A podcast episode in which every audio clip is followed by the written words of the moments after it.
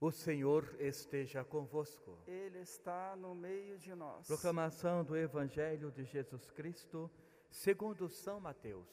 Glória a vós, Senhor. Naquele tempo, Jesus foi para mar, a margem do mar da Galileia, subiu a montanha e sentou-se. Numerosas multidões aproximavam-se dele, levando consigo coxos, aleijados, cegos, mudos e muitos outros doentes. Então os colocaram aos pés de Jesus e ele os curou. O povo ficou admirado quando viu os mudos falando, os aleijados e cegos curados, os coxos andando e os cegos enxergando. E glorificaram a Deus em Israel. Então Jesus chamou os seus discípulos e disse: Tenho compaixão da multidão, porque já faz três dias que está comigo e nada tem para comer. Não quero mandá-los embora com fome, para que não desmaiem pelo caminho. Os discípulos disseram: Aonde vamos buscar comida neste deserto? Tanta comida para saciar a multidão tão grande? Jesus perguntou: Quantos pães tendes? Eles responderam: Sete e alguns peixinhos. E Jesus mandou que a multidão se sentasse pelo chão. Depois, pegou os sete pães e os peixes, deu graças, partiu-os e os dava aos discípulos, e os discípulos dava às multidões. Todos comeram e ficaram satisfeitos e encheram ainda sete cestos com os pedaços que sobraram. Palavra da salvação. Glória a vós, Senhor. Irmãos e irmãs, como bem sabemos, essa palavra de Deus nutre nossa vida no dia a dia.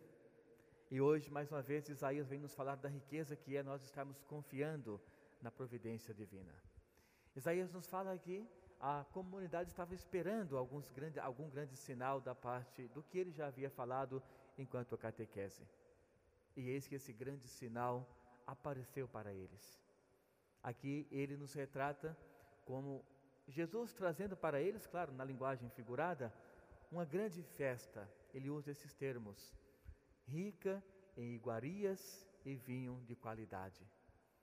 Claro que isso é uma conotação, irmãos e irmãs, para dizer que essa festa que ele já está falando hoje é nada mais, nada menos do que uma comparação do reino de Deus para com todos nós. Até mesmo em outra passagem bíblica, Jesus mesmo fala: vinde para a festa sem paga ou algo parecido. Ou seja, é sempre uma alusão muito forte à festa celestial, aonde todos nós somos convidados para que Deus, através desse convite, dessa festa, ele possa então harmonizar a nossa vida no campo espiritual. Ou seja, aqueles que estão buscando Ele no dia a dia, aqueles que fazem da sua vida humana já uma grande dimensão, buscando essa vida celestial. Portanto, essa festa que ouvimos agora, que Isaías nos coloca, é essa grande relação, essa grande referência em verdade do reino de Deus que chega até nós como essa grandiosa festa, ou seja, um motivo de muita alegria para a nossa vida. Já no Evangelho, nós temos essa mesma ligação, mas de outra forma. Se ele fala de uma festa, ou seja, de uma alegria, de uma reunião, aqui ele fala de um povo que tem fé no Evangelho de São Mateus. Ele fala de um povo que estava sofrendo, passando dificuldades.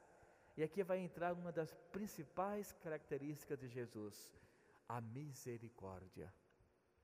Ele olha para aquele povo, percebe que o povo está com fome, está com sede, está sem pastor, por exemplo, e ele avisa para os apóstolos: Olha, eu não vou dispersar essas pessoas do jeito que elas estão. O evangelista usa esse termo, eles podem desmaiar pelo caminho.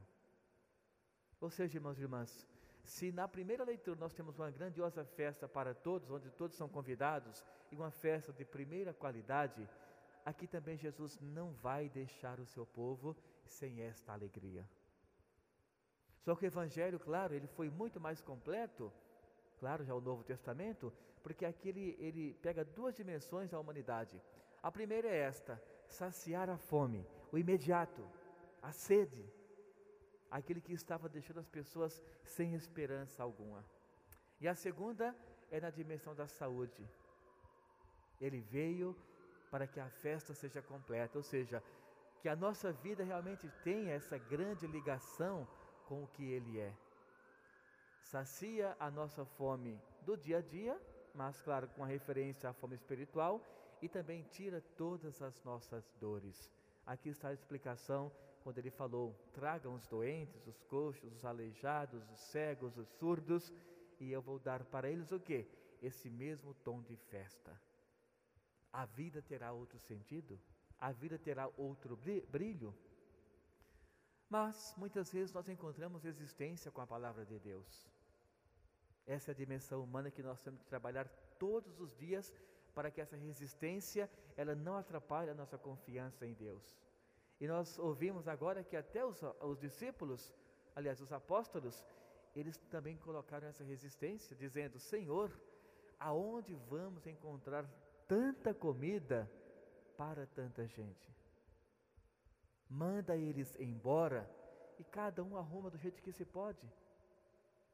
E Jesus, que é esse homem que nos traz alegria, ou seja, nos faz essa grande festa, ele fala: Não, dai-lhes vós mesmos de comer. Ou seja, irmãos e irmãs, a igreja chega até nós nos dando esse alimento no nosso dia a dia, seja pela palavra ou até mesmo pelas curas. Aqui ele cita, como disse agora há pouco, as curas físicas, mas nós temos também as curas espirituais. Quando Jesus ele enfrenta o demônio e ele fala: Olha, essa pessoa é uma escolhida por Deus, pertence a Deus e não a ti. E o demônio rapidinho, ele vai. Portanto, essa festa ela é completa quando a nossa fé ela diz pelas nossas atitudes. Portanto, Jesus ensinou aos apóstolos: vão atrás. Ou fez a pergunta: o que vocês têm para nós partilharmos? Ah, Jesus, apenas sete pães e alguns peixinhos que inclusive em outro evangelho, né, cada evangelista tem uma conotação diferente, outro fala que são cinco pães e três peixes, mas aqui ele fala sete pães e alguns peixes. Mas o que é isso, Senhor, para tanta gente? E aqui, irmãos e irmãs, entra um conceito muito importante para nós: a partilha. Quanto mais nós partilhamos, mais a graça de Deus acontece em nossa vida. E um fato muito importante, muito, é, é, muito vivo no nosso meio, quem faz a experiência de ser dizimista sabe exatamente o que é isto. Não é que Deus quer agir como um milagreiro ou multiplicador, não. É simplesmente o nosso coração, quando ele é aberto para ajudar o próximo, as coisas boas de Deus acontecem em nossa vida também. Então ele repartiu esses peixes, esses pães, deu graças ao, ao Deus, ou seja, o momento de oração, de reconhecer que na partilha todos podem ficar saciados, todos podem adentrar nessa festa da salvação. E ainda fala: sobraram sete cestos. Em outro evangelho diz que sobraram doze cestos. Mas como bem sabemos, na Bíblia tudo tem a tradução.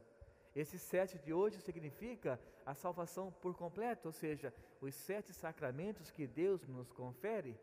Ao passo que quando é em outro evangelho, que fala que sobraram doze cestos, cestos, aliás, significa a comunidade dos apóstolos, a igreja como um todo participando dessa partilha.